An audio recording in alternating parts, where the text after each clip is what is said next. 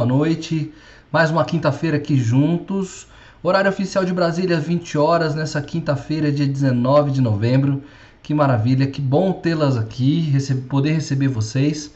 Então, é, eu vou, enquanto eu vou aguardando aqui os sinais de vocês aqui, me dizendo se está tudo ok, se o áudio está chegando, se o vídeo está chegando, está tudo acontecendo da melhor forma possível, vamos então conversar um pouco sobre recordar o que, que nós do que, que nós conversamos na semana anterior e o que, que nós estamos conversando nessas próximas lives, nessa reta final aqui do Live Class, né? Que qual é o nosso objetivo, o que, que nós queremos aqui, né? Nós estamos trabalhando uh, uma filosofia oriental chamada Ikigai, que eu apresentei para vocês na live anterior.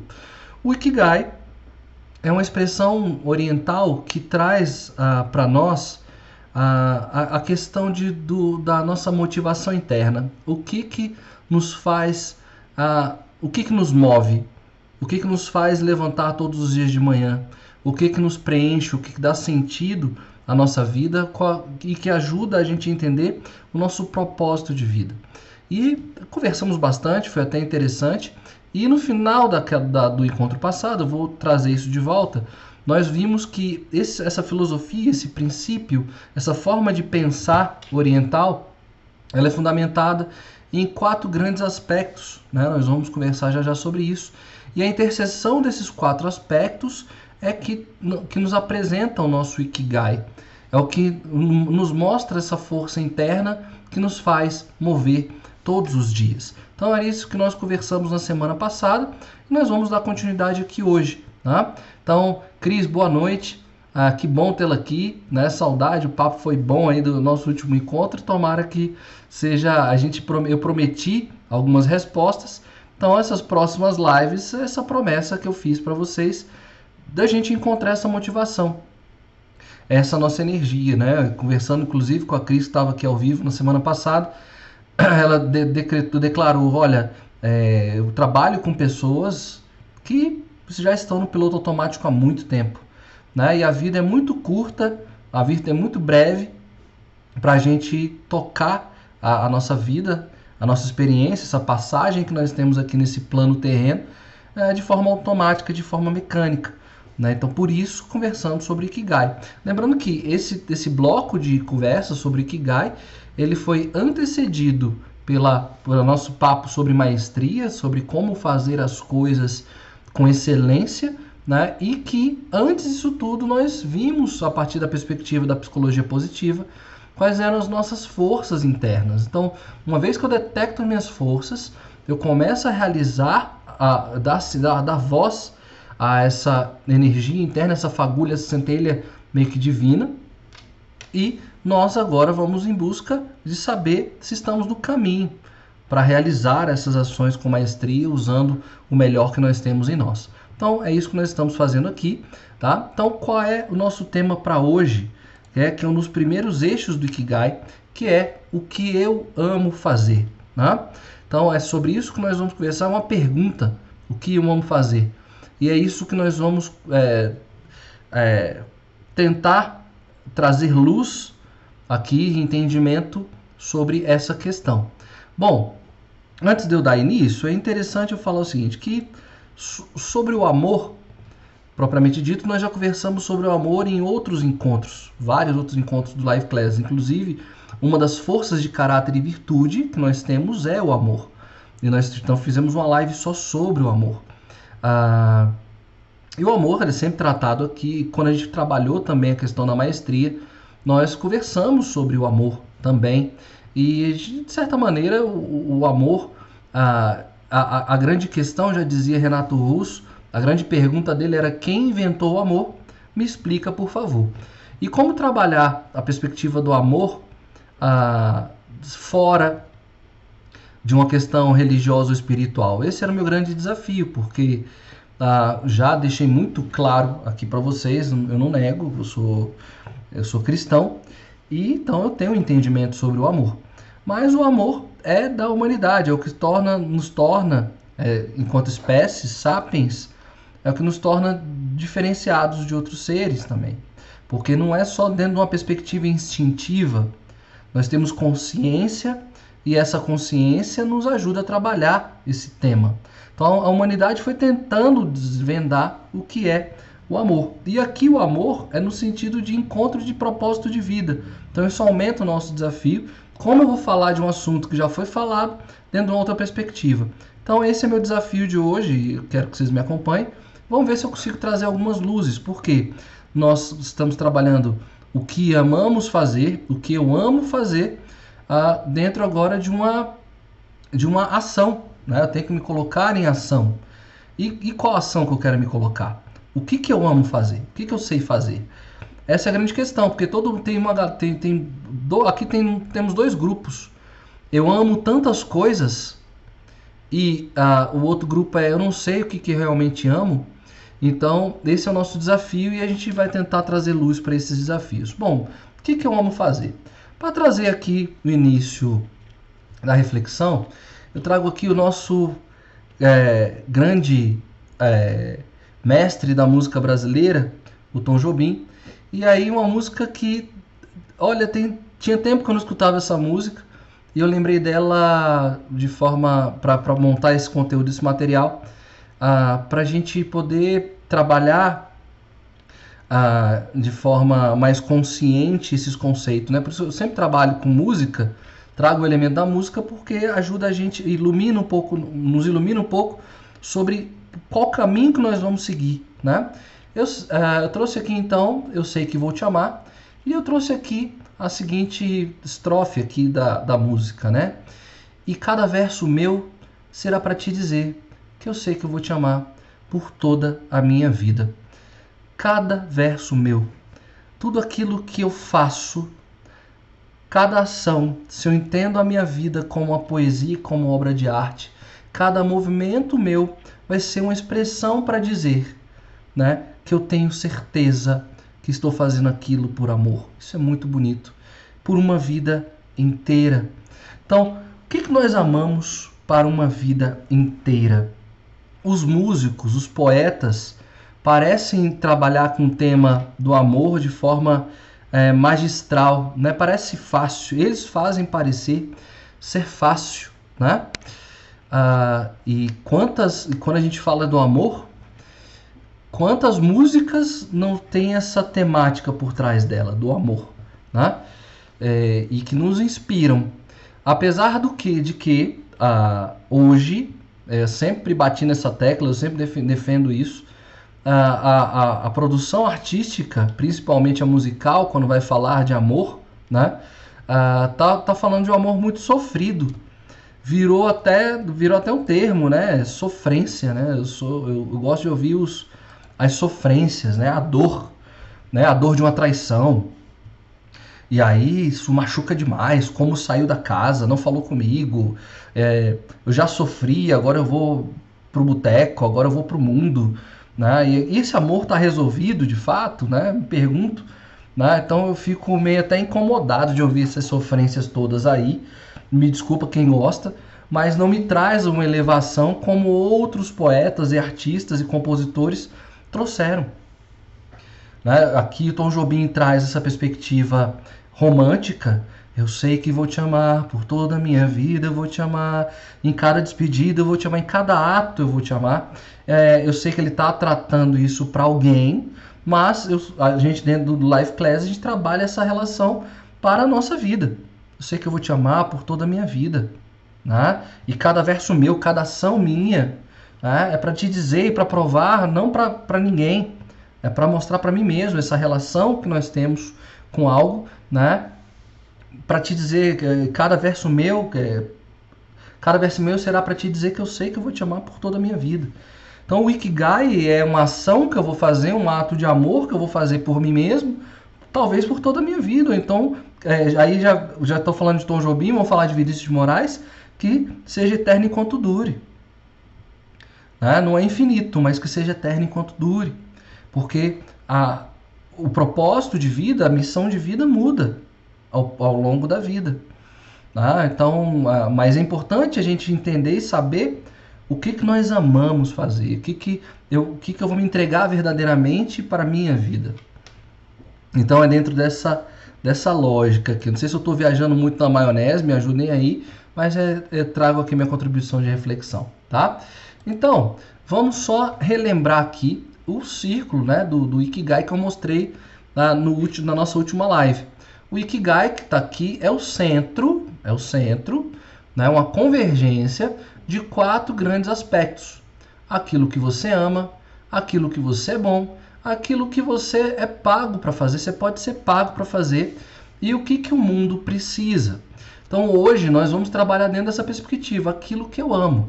Então na internet tem essa, esse, essa, esse diagrama aqui, tá? Então vocês podem escrever lá no Google Ikigai, botar lá em imagens, vocês vão ver esse fluxo e ele tem em branco, inclusive. Você pode imprimir em branco e aqui cada e dentro de cada cada um desses grandes eixos que a gente vai trabalhar, você já vai escrevendo dentro dele aquilo que você ama, por exemplo, aquilo que eu amo fazer, aquilo que eu sou bom, aquilo que eu sou, posso ser pago para fazer e aquilo que o mundo precisa. E vejam que interessante, aquilo que eu amo está numa relação oposta, ou seja, aquilo que eu amo está em cima, tinha que ser o que conduz a cabeça, a inteligência, né? aquilo que, que vai me fazer ver, aquilo que, que, me, que me traz consciência. Está aqui em cima. Lá embaixo é sempre a questão, ainda mais nos tempos de hoje, que nós nos perguntamos, tá? Não adianta eu fazer aquilo que eu amo sem eu saber como eu vou fazer isso, é, como eu vou fazer com que eu seja pago para isso que está aqui embaixo. Né? Tá lá embaixo. A gente vai conversar sobre isso também, mas vamos focar só naquilo que nós amamos, tá? Enquanto a gente for avançando nesse círculo, a gente vai entendendo as conexões. Então vocês estão vendo que se eu entender aquilo que eu amo junto com aquilo que eu sou bom em fazer, eu tenho na interseção eu tenho a paixão. Então não vou conversar sobre isso agora, porque a gente ainda não trabalhou aquilo que a gente é bom, mas a gente tem a paixão. Quando a gente trabalhar o que, que o mundo precisa, que vai ser o nosso último encontro, é, aquilo que o mundo está precisando, com aquilo que eu amo, juntar com aquilo que eu amo, eu tenho uma missão de vida. Então, paixão, missão, profissão e vocação estão dentro, são interseções desses elementos, tá? Que a gente vai conversar a partir do momento que a gente for a, ampliando aqui a nossa discussão. Hoje vamos focar aqui naquilo que nós amamos, tá? Então a gente sempre, quando a gente for pesquisar e a gente está nesse trabalho de busca de, de autoconhecimento, né? quando a gente pensa sempre uh, esses, essas, esses vídeos que a gente acompanha, alguns cursos de, sobre projeto de vida, é, as pessoas estão ali, quando falam, sempre colocam assim, cara, qual é a sua missão de vida? E aí você acha que a missão é um todo. Mas a gente está vendo aqui que a missão é aquilo que eu amo fazer com aquilo que o mundo precisa. É uma missão. Ah, não, eu tenho uma vocação, eu tenho um chamado. Tá, mas o que é o chamado? O chamado é entender o que, que o mundo precisa com aquilo que eu posso receber por isso. É uma vocação, quase um talento. Profissão é aquilo que eu sou muito bom em fazer com aquilo que eu sou pago para fazer. Né? Essa é a minha profissão. E paixão, as paixões, que é essa, essa, esse espectro mais leve, é, talvez, do amor, é a união daquilo que eu amo fazer com aquilo que eu sou muito bom em fazer. Né? Então, ah, o que, que eu amo fazer? Eu, amo correr. Né? Eu sou muito bom em correr, então eu faço aquilo por paixão. Tá? Mas o Ikigai, se a gente está vendo que o Ikigai é o centro de tudo isso, ele é muito maior do que tudo isso. Né? É, é a junção desses elementos. Hoje nós vamos trabalhar aquilo que você ama. E como eu falei aqui no início, como é que eu vou trabalhar isso? Como é que eu vou trabalhar essa perspectiva do amor dentro do propósito de vida que faça esse aquilo que eu amo conversar com aquilo que eu sou bom, conversar com aquilo que o mundo precisa e conversar aquilo com que eu sou pago para fazer. Né? Não vamos falar do amor romântico, poético né, e literário, nós vamos falar dentro do Ikigai. Então, o que, que acontece? Eu fiz umas pesquisas e encontrei uma, um, um, estudo bem interessante, um estudo muito legal, que são os sabores do amor. Tá? Os sabores do amor é desse doutor aí da Universidade de Western, em London, que é o Dr. Tim Lomas. O Dr. Tim Lomas ele é um linguista, tá? Uh, um linguista que uh, está estudando também a psicologia positiva. Então, eu não sabia, quando eu fiz meus estudos naquele momento de psicologia positiva, eu não, não conheci, não, não, não, não, não foi citado esse autor, tá? Ah, mas eu achei muito legal. E ele fez então um estudo, uma pesquisa, tá aqui, The Flavors of Love. Então, se vocês quiserem procurar no Google, procurem como The Flavors of Love, que são os sabores do amor. Né? Um, é um, um artigo que ele escreveu e a gente vai entender o que, que é esse artigo que ele escreveu. Então tá aqui até a imagem dele aqui no canto. Aqui embaixo, deixa eu sair aqui um pouco vocês poderem ver ele. Tá? Tem a imagenzinha dele aí no canto. Então, se vocês quiserem saber um pouco mais, The Flavors of Love, né? a Cross-Cultural Lexical Analysis. Então, é uma análise linguística é, que atravessa as culturas. Ele vai falar do amor, dos sabores do amor, a, a, através da, da construção linguística da humanidade, das culturas humanas. Então, o que, que, ele, que, que ele propôs aqui? Deixa eu voltar aqui. Então, para vocês entenderem o que, que a gente vai conversar. O que, que o, o Dr. Tim Lomas propôs? Ele pegou, ah, linguisticamente falando, as formas que as culturas escrevem sobre o amor. Como se escreve amor. Então, no Brasil é A-M-O-R, ah, na, na língua inglesa é love, L-O-V-E, e assim vai. Aí a gente tem eros, ágape, enfim. E ele pegou, tentou convergir da, da, das expressões do amor linguisticamente pelo mundo e viu que o amor, a, a forma como nós humanos falamos do amor, é, tem espectros. O que, que eu quero dizer? O que, que eu estou tentando entender? Na verdade, ele está trabalhando na perspectiva de sabores. Então, na lógica dele, são temperos. Tá? Então, a partir do momento que você está fazendo um caldo, um molho, você vai tá fazendo aquilo com amor, lógico, né? Mas ah, você tem os temperos, você vai jogar um sal, você vai jogar uma pimenta, vai jogar um azeite, vai jogar um manjericão, enfim. Você está fazendo o tempero para ter um resultado final. Ele traz isso dentro da, da perspectiva do sabor, né? Então, que o amor tem vários sabores que temperam a vida, que temperam a vida. Mas eu aqui, eu quero trabalhar dentro de um. Eu vou falar os sabores que ele encontrou, mas eu queria que vocês entendessem de uma outra forma. Já viram aquela famosa imagem que, inclusive, foi capa do CD do Pink Floyd, que é o nosso famoso prisma, quando a gente estudou na, na escola? Então você tem uma pirâmide, né? E aí a luz branca invade essa pirâmide e no final e na outra ponta saem os sete espectros da luz, que é o arco-íris, né? Então, a luz, a gente vê a luz branca. Quando ela atravessa o prisma, ela sai com sete possibilidades, são sete cores diferentes. Então, o que eu quero que vocês entendam aqui? Que o amor é mais ou menos isso aqui, dentro do estudo dele, linguístico dele. Ah, o, a gente tem o amor, e se esse amor, e, e, quando esse amor é colocado dentro de um, de um prisma, que é dentro de nós, como é que ele se manifesta para fora? quais são as cores dele. Então ele está chamando de sabor, estou chamando de cor, mas isso aqui dá o mesmo entendimento. A gente fala amor, mas o amor revela é, temperos e luzes diferentes, vibrações diferentes. Foi isso que ele estudou. Então, é, só para vocês entenderem o que a gente vai fazer, ele viu que, diferente das cores, que são sete cores, ah, o amor tem 14 cores, 14 espectros, 14 sabores. É, e ele, para tentar unificar isso linguisticamente, ele usou a língua grega, porque a língua grega, para ele, enquanto linguista, conseguia representar melhor a nossa, o nosso entendimento sobre essas, esses espectros do amor. Estão entendendo, então? Então a gente vai entender os 14 sabores do amor. A gente vê só o amor como aquela luz branca, mas ele se divide em 14. E aí, como ele, e aí eu achei isso muito legal, como ele é um, dos, um, um pesquisador também da psicologia positiva, eu vou me aproveitar aqui para trazer então qual o entendimento que a gente quer fazer. O entendimento é, assim como as forças de caráter e virtude da psicologia positiva, todos esses espectros do amor existem em nós. Nós vivemos esses 14 espectros, eles estão conosco, são parte de nós. Só que não tem um teste para saber qual o nosso nível de amor, né? É igual a gente fez o teste para a gente saber quais eram as nossas forças de caráter e virtude. Ainda não se tem esse teste desses espectros do amor. Então, são todos.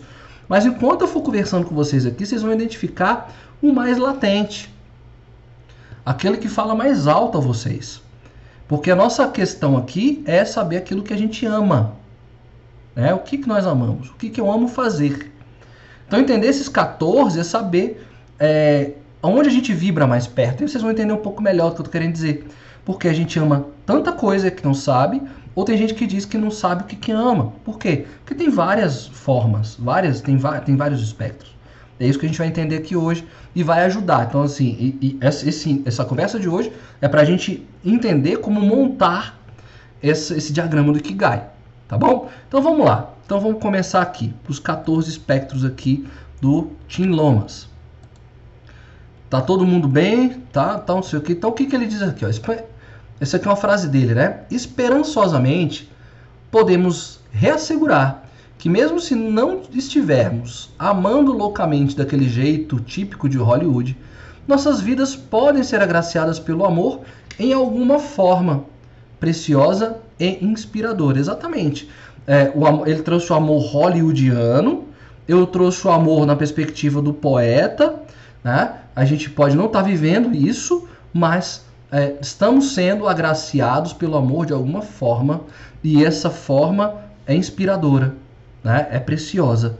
E aí vamos saber desses 14, vocês vão tentar identificar, não tem teste, mas identifiquem enquanto eu falo, escreve no Ikigai de vocês, né? porque ele, isso vai ajudar bastante a gente para os próximos encontros, tá bom? Então vamos lá. Primeira forma. Ah tá, então aqui, desculpa. Aí desses 14 sabores, foi mal, gente. Então desses 14 sabores, que eu já tinha falado, ele classificou esses 14 sabores né, em três categorias, só para vocês entenderem, tá? Então, nós temos amor por lugares, objetos e atividades, nós vamos ver isso nos 14, tá? Temos, então, ele classificou, tem parte desses 14 que vão nos remeter a lugares, objetos e atividades. Parte desse amor, dessa emanação do amor, dessa manifestação do amor, é relacionada a pessoas, e aí podem ser outras pessoas ou a nós mesmos, tá? E esse amor romântico que a gente sempre fala, que está nas sofrências e nos poetas, ok? Então, desses 14 que vocês vão ver, eles estão classificados nesses três eixos: lugares, objetos, atividades. É um, vários vão estar nessa classificação. Vários vão estar nessa classificação número 2 de pessoas pra, ou, ou por nós mesmos, ou esse amor romântico, tá? Então vamos lá, vamos lá para o primeiro.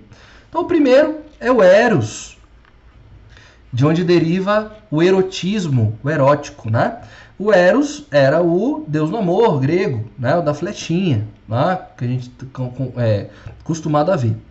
Só que ah, não, a, a gente pode remeter o Eros à eroticidade. Só que, na verdade, o Eros, o Eros, é, a manifestação do amor Eros é uma, uma, uma energia do amor que eleva a nossa consciência. Tá? Então, o que eu quero dizer? Vamos lá.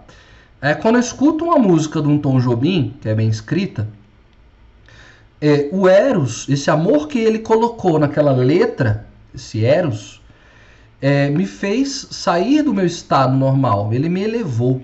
Então, Eros não é numa perspectiva vulgar ou apenas sexual. O Eros, nesse entendimento, é o amor que eleva a minha consciência. Então, por isso que eu botei aqui porque, ah, de certa forma, quando a gente está no desejo, e aí quando a gente fala de, er, de erotismo, é um desejo carnal, essa, essa paixão erótica eleva a nossa consciência, muda a nossa vibração. Né? Nós queremos estar com, com, com o ser amado ali que despertou o nosso desejo. Né? Só que a gente também tem o eros da admiração, por isso que eu falei, quando a gente escuta uma música, é, eu também estou vivendo Eros. A música está elevando a minha consciência. Quando eu olho uma obra de arte, né, é, que eu observo e admiro, eu também estou elevando a minha consciência. Então, o Eros, esse sabor Eros, que ele está trabalhando aqui, é aquele que eleva a nossa consciência. Então, dentro da perspectiva do Ikigai, você pode, tá, você pode ter uma manifestação de Eros. Né? Eu amo, uh, eu, eu, eu sou movido pelo desejo, por que não? Ou sou movida pela admiração. Eu adoro observar coisas e, e me encantar pelas coisas, porque essas coisas me elevam. Então, analise muito bem se de repente você está vivendo essa, esse sabor do amor, do Eros, tá? Então, a, anotem aí e vão avaliando dessa maneira, dessa, dentro dessa perspectiva. Bom, o segundo aqui, então, foi o que eu falei. Ele trouxe para nomes gregos, tá? Então, eu não falo grego, apesar de parecer falar grego, né? Falar difícil, mas eu não falo a língua é, grega. Então, a, todos os, os nomes aqui vão ser nomes gregos. Então, como eu não sei pronunciar, eu já peço desculpa. Então, eu vou pronunciar aportuguesado, tá? Porque eu não sei falar grego, mas então ah, me, me, desculpem essa, essa, essa questão aqui, tá? Segunda questão que ele traz aqui, o segundo sabor do amor, ele chama de merak, merak, eu não sei, que é o sabor pelas pequenas coisas. E a gente já conversou muito sobre isso aqui no Live Class, tá? É, e aí a gente, eu não, eu não sabia que tinha esse espectro do amor, que tem pessoas que se encantam, sentem o amor por realizar pequenas coisas, pequenas atividades ou, ou, ou, ou se encantar por coisas que muitas pessoas não dão importância. Né? Então eu trouxe aqui a, a imagem, vou deixar a imagem falar mais do que eu, a, uma cozinheira que a, fazer um bolo, sabe? Fazer o bolinho, o bolo de bolo, né? Aqueles bolos mais simples, farinha, ovo, leite né? mas fazer aquilo com amor, esse amor Merek, e aquele bolo sair tão gostoso, aquele bolinho de cenoura, aquele bolinho de laranja. É, e aí, uh, se, quando eu sento para apreciar aquele bolinho simples, tá aí, é o sabor das pequenas coisas. Né? É, isso é um amor também.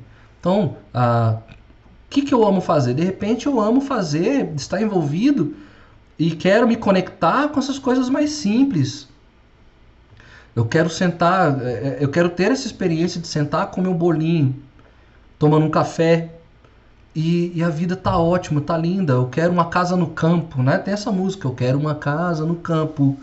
Ah, onde eu possa plantar meus amigos, meus livros e discos e nada mais. Ou seja, é o amor pelas pequenas coisas. Então, de repente, você vibra muito esse amor pela, pelas pequenas coisas. Então, anota aí no seu Ikigai, porque eu vibro esse amor, esse sabor Merak esse espectro Merak, Merak, não sei, tá? Mas é o amor pelas pequenas coisas.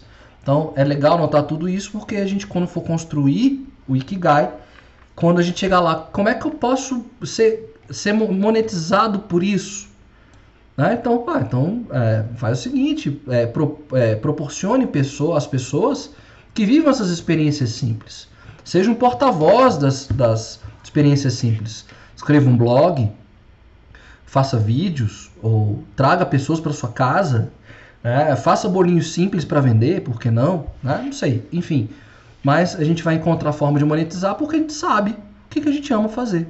Né? Cultivar planta, né? ficar ali com as suas plantinhas, enfim. Amor Merek tá aqui, tá? Bom, temos o terceiro amor, então, que é o amor, o sabor, desculpa, é o sabor choros aqui. Então, vou, vou ler em português, choros que é o sentimento pelo lar. Isso aqui é muito gostoso, eu só aprendi isso né, agora na minha vida. Ah, porque agora eu tenho um lar, né?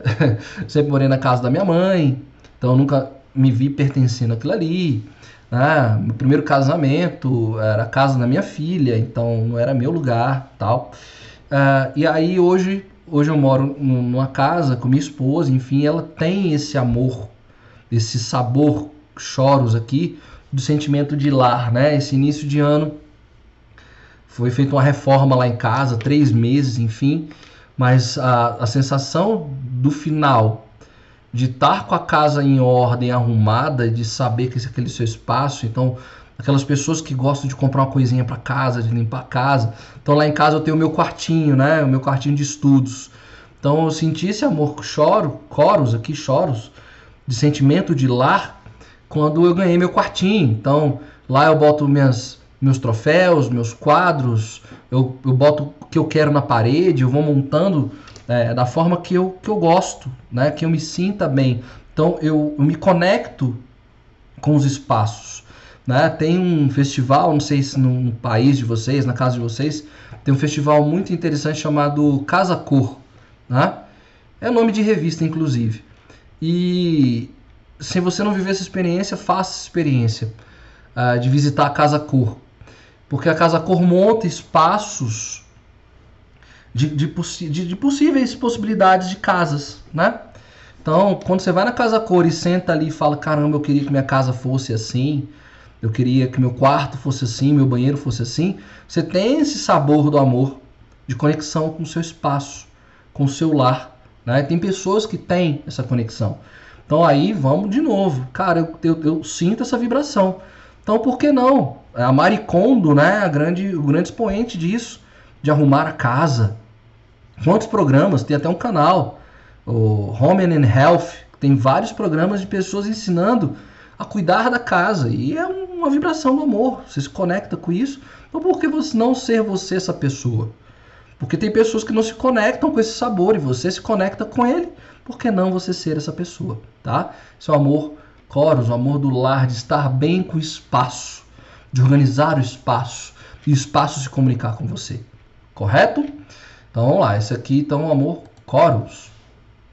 Tem o sabor storge, tá? Eu acho que é assim que se pronuncia. Então o que que esse sabor storge? É a afeição que protege, educa e cuida. Então tá aqui a foto da família, de uma família. Podia não ser uma família, mas é, o amor estorge, esse sabor estorge, é, sabe aquela pessoa que naturalmente é o núcleo da família, a grande cuidadora da família, a família passa por ela. Né? Então, é, a família, cada um mora num canto do mundo. Mas quando você quer saber é, como é que estão as pessoas da família, você liga para essa pessoa. E porque essa é a pessoa que se conecta com todos. Ela é quem liga, ela é, ela é que manda post, ela que manda mensagem. Pronto, grupo de WhatsApp de família, né? Então, só aquela pessoa que faz por amor, né? Quer saber, não é a fofoca, tá, gente? Porque grupo de família é complicado, mas tem aquela pessoa, aquele pilar na família que é a grande cuidadora da família, né? Porque ela tem um carinho por todos, ela que sempre é a primeira voluntária aí no hospital com alguém, né? Ela que faz o uma sopinha e leva, né? Ela que está sempre preocupada com as coisas, ela é o núcleo da família. Então ela traz esse sabor, esse sabor estorge, né? De, de, de cuidado de quem protege. Eu estou trazendo a perspectiva de família, mas em, em núcleos profissionais também sempre tem, sempre tem aquela pessoa que está cuidando é, de você de certa maneira, cuidando da, da equipe, das pessoas, né? Nós temos aqui no trabalho que é uma funcionária da manutenção, da conservação aqui, que é a Luzia, e ela faz esse, esse ela traz esse sabor pra gente, né? Porque ela tá passa jogando, botando aguinha pra gente. Quando a gente falta ao trabalho sem comunicar, ela que está preocupada escreve: "Meu filho, você tá bem?", né? Ela que percebe quando a, gente, quando a gente não chega bem. Então esse é o storge, né? A afeição de quem protege, de quem cuida, é um dos espectros do amor, tá? Então que educa, né? Que isso é muito legal é aquela pessoa também que é o centro da sabedoria das coisas. Né? Ela, essa pessoa é acessada quando precisa, você precisa de uma resposta. Isso é muito legal, tá? O sabor estorge é o nosso quarto sabor. Vamos para o próximo sabor aqui. É muito sabor e a gente tem tempo, né? Vamos lá. Quinto sabor, filia. Esse aqui vocês já ouviram, né? Não tem a filosofia, né? Então a filia, esse amor amigo, é, vamos chamar desse sabor fraterno, né? é, é amizade, é o amor virtuoso. Tá? Quando você quer bem a pessoa de graça, e aí não tem vínculo eros, não tem um vínculo é eros mesmo, né? Você, você é, é, é, é um, um, uma coisa bonita que essa pessoa se torna até uma irmã, né? É um parceiro, né? Os homens têm muito disso. Tem muitos irmãos, parceiros, brother. Ah, é amigo de boteco, não sei, não sei, mas é, a gente tem essa, essa cumplicidade. É amizade, né? um amor virtuoso, desapaixonado, ou seja, aquilo ali não vai se desenvolver, aquilo ali não vai para outras frentes, outros sabores. É, é, a famosa brodagem, né? É o sabor filia. Na filosofia, o amigo da sabedoria. Então, é, a gente pode ter é, essa relação ah, desapaixonada com tudo. Né? Eu faço sem, é, sem interesse, desinteressado, só, pra, só, só pelo teu bem. Então veja se esse amor filia, porque eu posso ter filia, amizade, ah, por, por muita coisa, não só por, nas relações humanas, mas vai que eu tenho uma filia por uma área de conhecimento, né? E ali eu consigo trocar. Tem gente que tem filia por outras coisas. Então, esse, esse amor desapegado, virtuoso, é o sabor filia, né? Tá aqui, é, virtuoso. Né? Eu só quero teu bem. Eu não preciso de nada em troca e eu não vou te cobrar nada também. Amigos ficam 20 anos sem se ver e quando se encontram parece que tinham se visto ontem. É isso. Esse é o sabor filia, né? Tá? Então, mais um aí pra gente.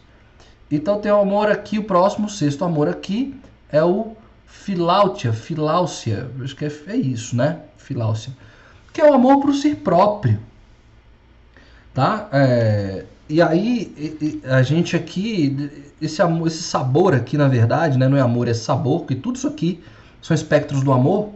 Esse amor é, é, coloca aqui esse sabor como amizade por si próprio, porque e aí é uma coisa, eu até vou voltar aqui é, isso aqui é fácil de entender, mas no mundo que a gente vive, porque todos esses espectros aqui que a gente está trabalhando, todos esses sabores, assim como na psicologia positiva, nas forças de caráter e virtude, há uma.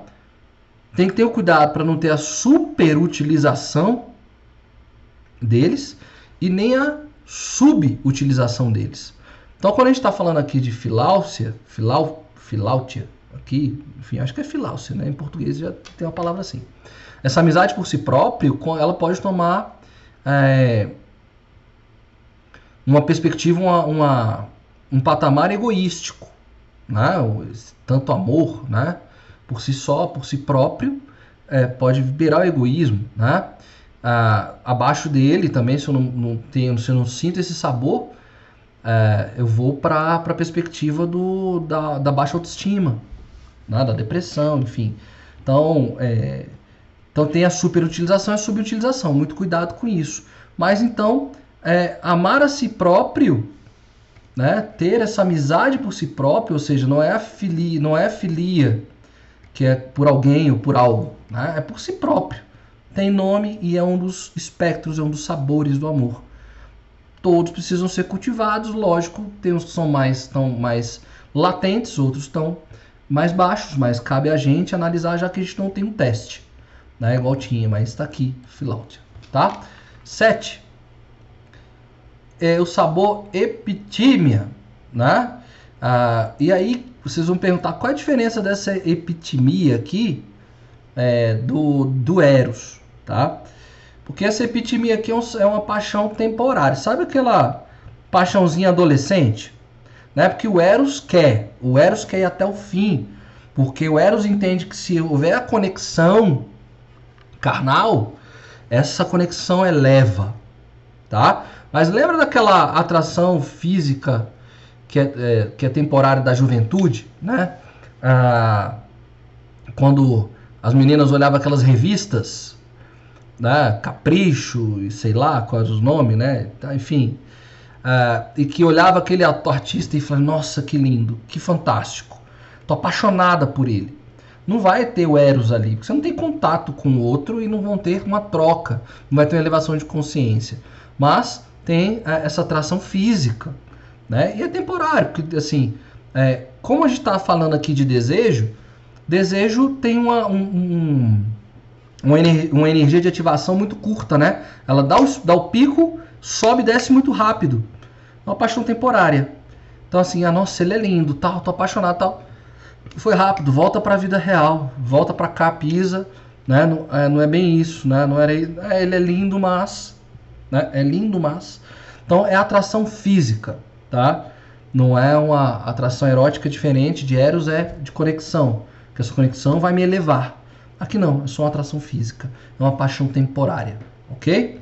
Bom, vamos para o próximo. Número 8 é, como é que se pronuncia isso? Não devo nem imaginar, mas é Pax Nid. Eu acho que é isso. Pax Nid, tá? Que é aquela, aquele sabor maravilhoso quando a gente vê propaganda de bichinho. Né? A gente vê a carinha dos bichinhos, né? Os filhotes. Filhote de tudo. Gente, filhote de tudo é bonitinho. Filhote de porco espinho é bonitinho. Filhote de cachorro é bonitinho. Filhote de girafa é bonitinho. Filhote de cabrita bonitinho. Tudo é lindo. Né? Esses filhotinhos, é tudo muito bonitinho. É esse sabor aí, né? Que faz a gente querer botar os bichos para dentro da gente, né? Você olha para um filhote ou para um, um pet, né? Então, a gente tem pessoas, a gente sabe disso, que comemora aniversário de pet, compra bolinho, faz, bota no Instagram e tal, né? Ah, eu estou extremando aqui para um lado, mas tem essa loucura é, bonita, legal, essa, essa, essa compaixão com os, com os pequenininhos, é, de querer tudo para eles. Né? Quantos petzinhos desses não são parte da nossa família? Então, essa ternura essa, essa coisa, essa química, essa conexão com filhotinhos, animais de estimação, né? essa conexão que a gente faz com esses bichinhos, chama-se esse sabor de Pax Nid, tá? É, hoje eu estou vendo lá em casa como é que isso funciona de perto, né? A gente adotou um, um, um pet que estava abandonado na rua, é, porque já estava velhinha, tal, meio ceguinha, surda, mas é, é, um, é, uma, é um labrador é uma labrador, é uma labrador, que é a Agnes, né? E a Agnes mudou a, a, a, a rotina da casa, o sabor da casa mudou, porque tudo agora gira em torno da Agnes, então é é mó barato e ela entrega, isso que é o mais legal, né? Que os bichinhos entregam. Então, você vê a Agnes dormindo, dá vontade de sei lá, dormir com a Agnes, né? Trazer a Agnes para cama, enfim, né? Porque é, é isso, tá? Pax Nid, tá? Então, o que, que vamos fazer? Tá aqui, Pax Nid. No outro sabor, sabor Pragma, tá? Que é um sabor prático, duradouro, compromisso, ato de vontade. Por que, que tem essa figura aqui, dessa sabedoria desse casal?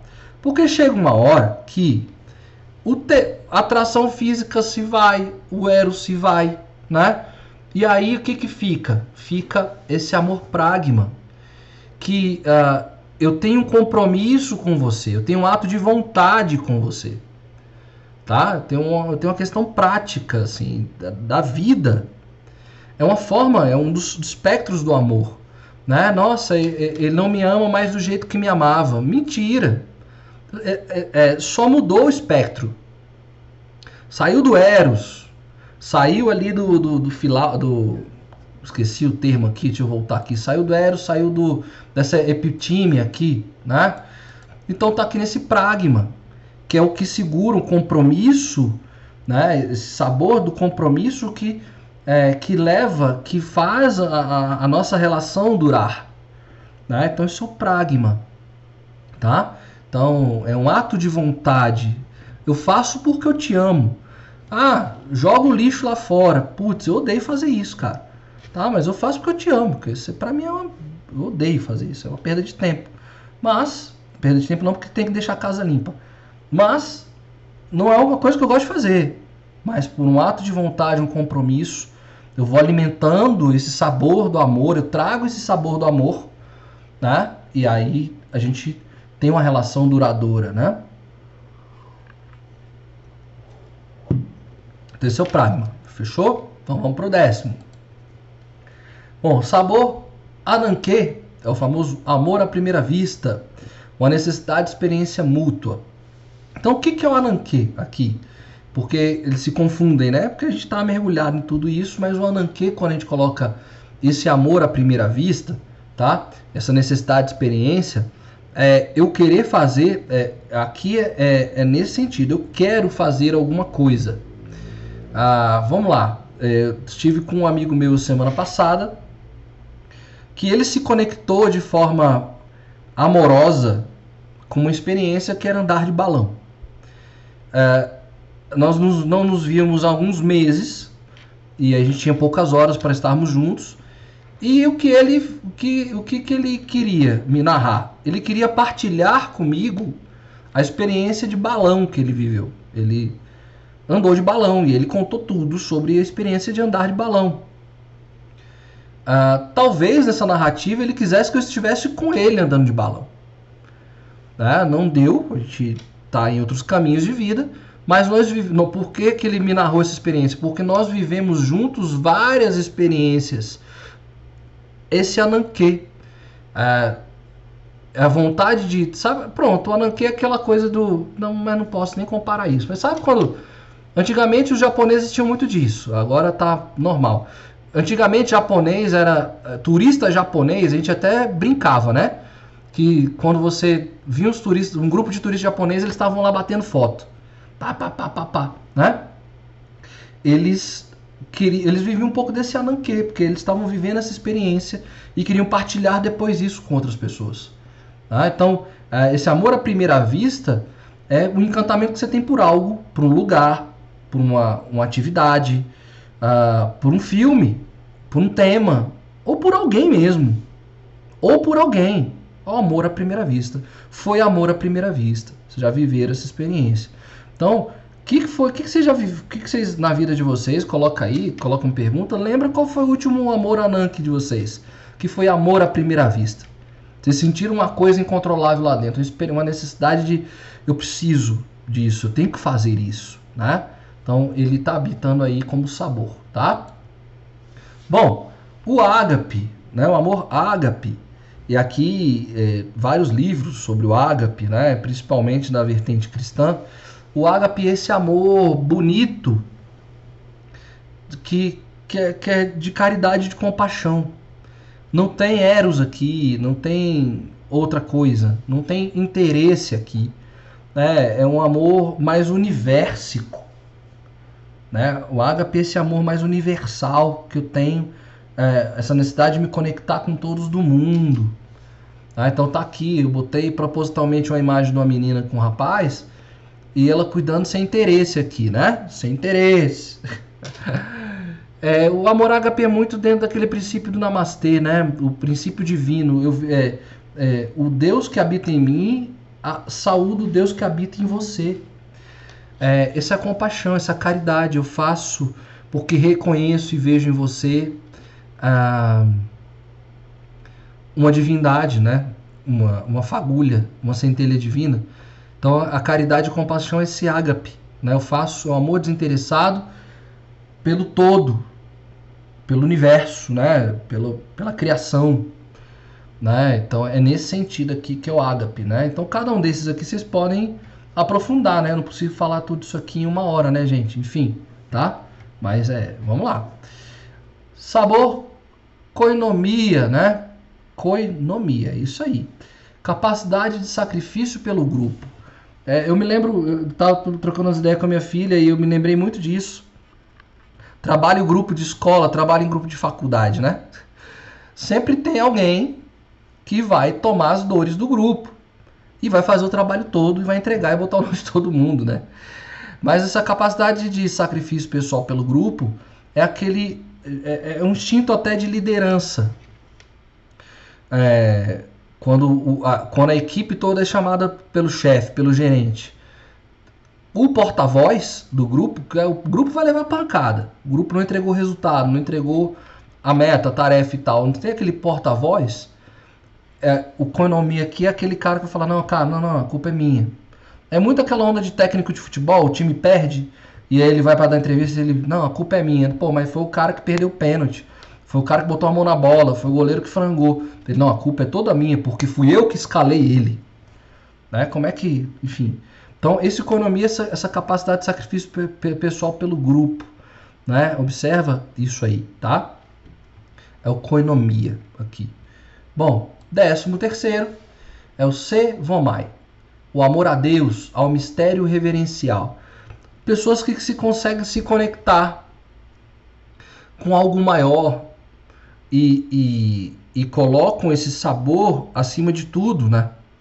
Esse, savam, esse Evomai é isso. Você pega é, pessoas muito religiosas. Não é que são pessoas religiosas aqui, desculpa. Mas são pessoas que se conectam muito com aquilo que elas acreditam. Geralmente você pega aquelas senhoras, aquelas pessoas mais velhas, e tem um ato devocional, né? se conectam com o mistério e fazem reverência a isso, né? esse é o amor Sevomai, tá bom? Esse aí é um dos sabores Sevamai, desculpa, é um dos espectros do amor. E tem esse último aqui, que é o 14, esse sabor mania, né? Mania, não sei como é que se pronuncia isso. que é um amor dependente, possessivo, manipulativo e imaturo. O que, que seria, é, como é que a gente entende isso? Né? Quando a gente coloca uma questão dependente, possessiva, é, então esse money é quando eu quero me apropriar de alguém e tomar aquele alguém como meu. Então parece imaturo, né? Manipulador, possessivo, né? É o ciúme, né, gente? O ciúme, a inveja, sei lá, tá? Esse é o mania, é esse sabor, tá? Então, ah, então aqui é, que, que tem uma relação de dependência. Bom, esses são os 14 espectros, os 14 sabores do amor. Tá? E como é que, por que, que eu trouxe isso aqui? Eu acho, primeiro que eu achei interessante pra caramba isso aqui. Uh, porque esses 14 espectros estão em nós. E aí cabe a nós vermos como é que estamos conectados a esses espectros. E aí, como a gente vai trabalhar na perspectiva do Ikigai, eu tenho que responder outras três perguntas eu saber aquilo que eu amo, então o que, que eu amo fazer? Então, o que, que amo fazer? Eu não aguento ver aqueles, aqueles rostinhos de animal, de pets, e dar uma vontade de cuidar dos bichinhos. Pô, tá aí, um bom caminho. Eu me conecto com experiência, eu quero que outras pessoas vivam experiências comigo. Pô, já pensou então em montar uma agência de viagem? Eu tô aqui viajando, tá, gente? tá? Eu tô aqui viajando. Lógico que vocês têm que pegar aqui também as forças de caráter e virtude de vocês. Mas eu quero facilitar as respostas de vocês. O que, que eu amo fazer? Eu gosto de coisas que me façam me transcender. Eu gosto de cultura, de música, de arte. Então bora, vai para frente. Eu gosto de cuidar de pessoas. Então, veja, anota isso. Ah, eu gosto de. Aí a gente trabalhou aqui. Eu até eu vou olhar aqui os slides só para eu lembrar aqui para a gente poder. Ah, é, eu me conecto com a espiritualidade. Então corre atrás. Ah, né, que esse Sevomai aqui. Ah, eu tenho essa coisa de, de liderança. Né, eu me coloco à frente, me sacrifico pelo grupo. Então, ah, de repente, você pode ser um professor, uma professora, não sei. Tá contigo.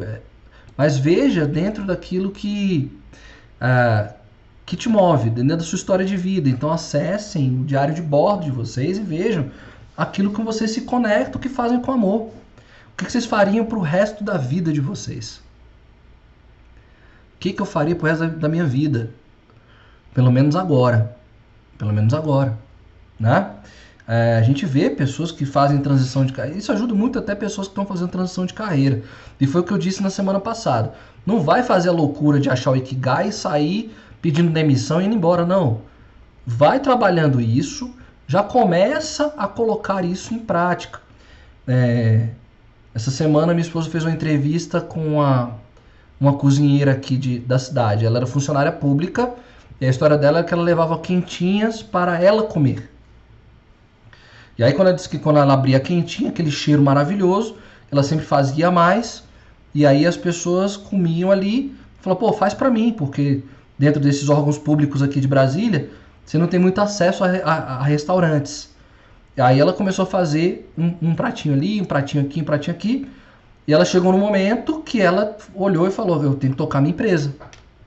Pediu as contas e fez. Mas então ela viu a predisposição dela. Né? Ela fazia comida dentro de um desses sabores aqui, né? Que é o de fazer as coisas com amor. Tá aqui. É... Alguém que quer cuidar e proteger, né? Ela fez no sentido de cuidado, enfim. Ela viu, ela, ela por amizade, por filia, né?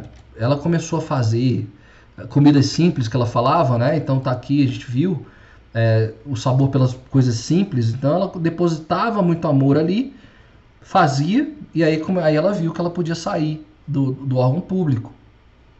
Então ela foi vendo a predisposição dela. Ela foi vendo que ela podia cozinhar com amor. Né? E ela até contou uma história lá da avó dela, enfim, que é, frite um ovo, mas frite um ovo com amor. Bota energia no ovo. Né? Faça com amor.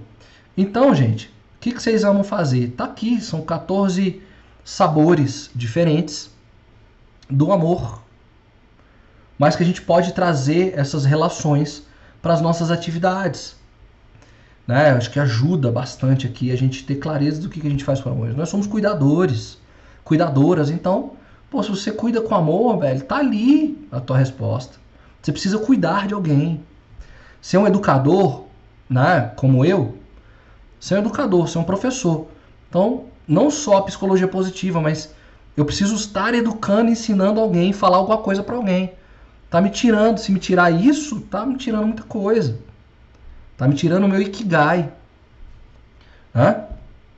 É isso, tá? Um músico, né, precisa de palco, um artista, enfim, é achar essas o seu sabor, o sabor mais latente, o sabor que fala mais alto em você, e isso vai te ajudar a responder o que que você ama fazer. Pronto, tá aqui, lógico. É, pro dia, é do dia para noite? Não, gente, não é do dia para noite. É um processo. Mas eu acho que esse encontro de hoje ajuda a gente. Então, uma vez que eu encontro aquilo que eu amo fazer, eu já consigo saber do que, que eu faço por paixão, o que, que eu posso fazer por missão. Tá? Já ajuda bastante. Né? É, de repente você é, você não sabe o que, que você, você faz apaixonadamente. Né? Você não sabe, às vezes, que está numa missão de vida. Né? Porque, enfim, a gente vai conversar sobre isso.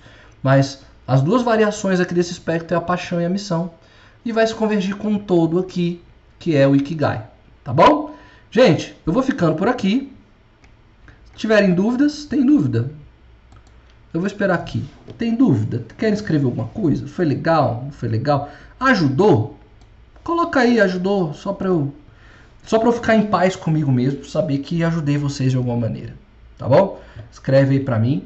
Vou esperar um pouquinho que eu sei que tem um delay aqui, né? Eu jogo a informação, a informação chega depois para vocês, tá? Enquanto eu espero vocês responderem, é bom que a gente vai trabalhar na semana que vem aquilo que nós somos bons, né? E, e essas quatro perguntas são bem doidas, né? Porque a gente faz essas perguntas aí a gente não sabe responder. Eu não sei no que, que eu sou bom, tal. Então é difícil. Eu não sei o que eu amo.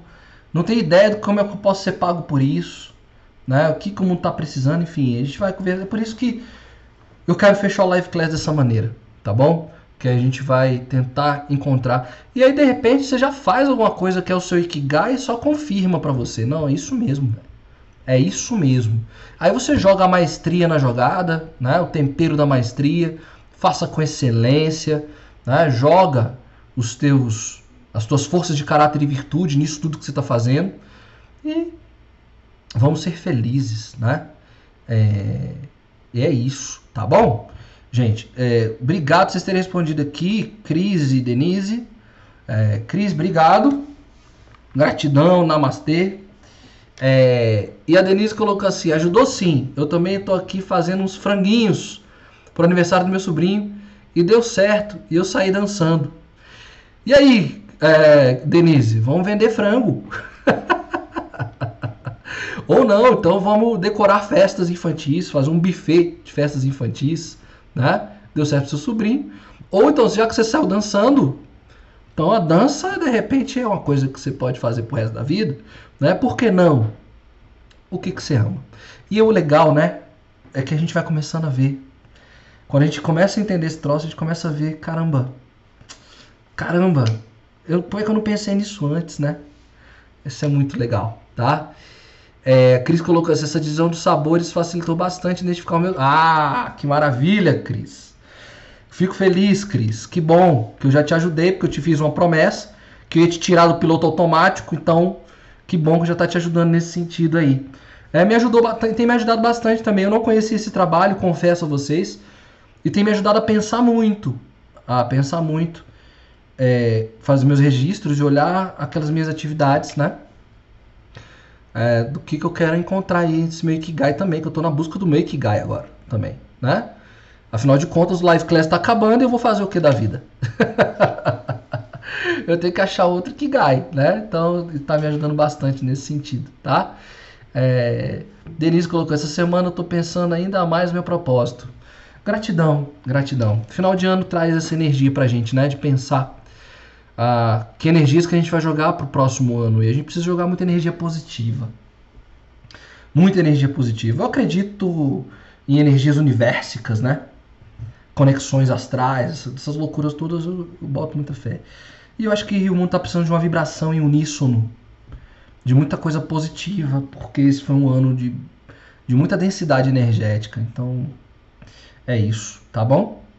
Gente, obrigado pelo bate-papo aqui. Obrigado, Denise, ajudou mesmo. Muito interessante esse estudo. Que bom que vocês gostaram. Eu também estou na busca, então vamos juntos. Ah, isso que é legal. Né? O Live Class agora é, se tornou esse nosso espaço aqui de, de troca. Que bom que ajudou vocês. A gente se encontra. Ah, não! Eu tenho uma notícia para dar para vocês. Calma. Nós nós não teremos duas semanas de encontro, tá? Então a próxima quinta e a outra nós não teremos encontro. Já estou dizendo isso agora para vocês por quê? Porque eu estou com quase dois anos de empresa e eu tenho férias vencidas. E essas férias têm que ser tiradas. Senão eu trago problemas burocráticos para a empresa. Né? Porque você não pode ficar esse período sem tirar férias. Então eu tenho que tirar 15 dias de férias. Tá? Então não tem jeito, eu vou ter que sair. Né? Não dava para segurar mais, porque senão a empresa ia pagar aí alguns valores altos aí, algumas multas. Então o Thiago tira, conversa com as meninas, você tem conexão com elas, elas têm essa vibração. Então, nessas próximas duas semanas eu não estarei com vocês porque estarei de férias, tá? Férias no papel, tá, gente? No papel estarei de férias. Eu vou, vou aproveitar essas minhas férias para organizar meu Ikigai. Essa é a grande verdade. Né? Não vou viajar e tal, até porque a gente está numa situação de país bem delicada por conta dessa loucura né, de pandemia, é, eu vou me organizar nesse sentido do meu Ikigai, tá? Mas eu volto para falar de Ikigai, então de repente vai ser até legal, porque eu vou fazer esse trabalho para mim e aí a gente continua a conversa nesse sentido, tá bom? Então, as próximas duas semanas não estaremos juntos, mas a gente volta. Então, deixa eu olhar aqui o calendário só para confirmar para vocês, ó. Não teremos encontro no dia 26, não tem no dia 26. Não temos, não temos no dia 3 de dezembro. Nós voltamos no dia 10. Tá, tá fácil. Dia 10 de dezembro. Dia 10 de dezembro estaremos de volta, tá bom? Vou escrever também no grupo, tá? Mas dia 10 de dezembro a gente tá junto, tá? Gente, obrigado pelos votos aqui das férias. Oh. Vai apreciar nem que seja um parquinho no... É. Vou para as coisas simples da vida. Pode deixar, gente. Eu vou aproveitar as coisas simples da vida. Gente, obrigado. Fiquem com Deus. A gente se vê dia 10 de dezembro, tá? Até a próxima, gente. Obrigado, até. Valeu, gente. Um abraço.